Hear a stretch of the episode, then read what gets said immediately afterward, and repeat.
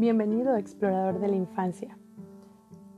Siempre que voy a talleres o a charlas, le comento a los padres o a los educadores que cuando vamos a comprender un poco de lo que es la estimulación temprana o sobre la orientación familiar, debemos ir de los inicios a entonces ver los conceptos un poco más profundos. Y el tema de hoy es muy interesante, a mí me gusta hablar mucho de él y es sobre la paternidad activa. Cuando se habla de la primera infancia, se tiende mucho a siempre identificar o, irse directamente, ok, la mamá y el niño. Pero hace unos años, hace muchos años, hace varios años atrás, se empezó a, a darle más importancia a la figura paterna en el desarrollo del niño. ¿Y qué es la paternidad activa? Es la relación que establece un hombre con su hijo desde el momento de la concepción o por el deseo de serlo, en el caso de aquellos que adoptan. Y se preguntarán ustedes si los únicos que tienen cambios al momento de saber que van a ser padres son las mamás. Y resulta que no. La química del cerebro del hombre también le lleva a despertar el instinto protector con su hijo y la sensación de satisfacción.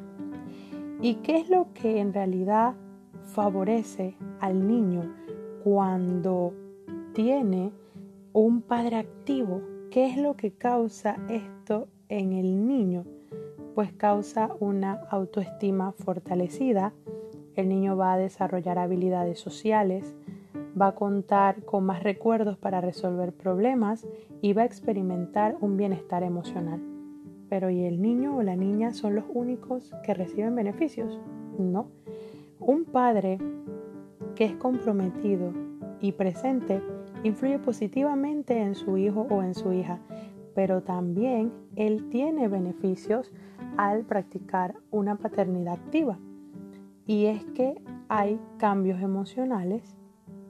El padre va a sentir menos dudas o preocupaciones sobre el desarrollo de su niño. También va a ser menos propenso a conductas de riesgo, como consumir alcohol o drogas. También hay mejores indicadores de salud, hay una mayor esperanza de vida y satisfacción personal. Entonces ya podemos ver que no solamente los hijos tienen beneficios de que los padres tengan una paternidad activa, sino que también ellos tienen beneficios de esta relación. ¿Y qué recomendación le podemos dar a los padres para que puedan estar más presentes en el desarrollo de sus niños?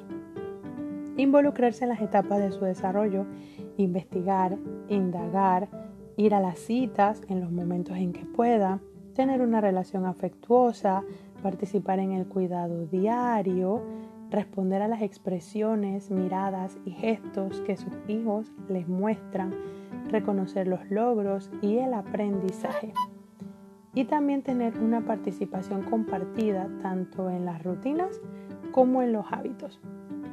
Y es que ambos padres asumen las mismas responsabilidades respecto a su hijo, por lo que la participación en la crianza debe ser compartida para que éste alcance desarrollo integral, porque queremos que nuestros pequeños se desarrollen de la mejor forma posible. Así que recuerda compartir esto para que llegue a muchas familias. Gracias por escuchar el podcast de Pasitos de Genios en Casa. Recuerda seguirnos en Instagram y Facebook como arroba pasitos de genios para que no te pierdas ninguna de nuestras aventuras. Nos vemos en el próximo episodio. Dios les bendiga.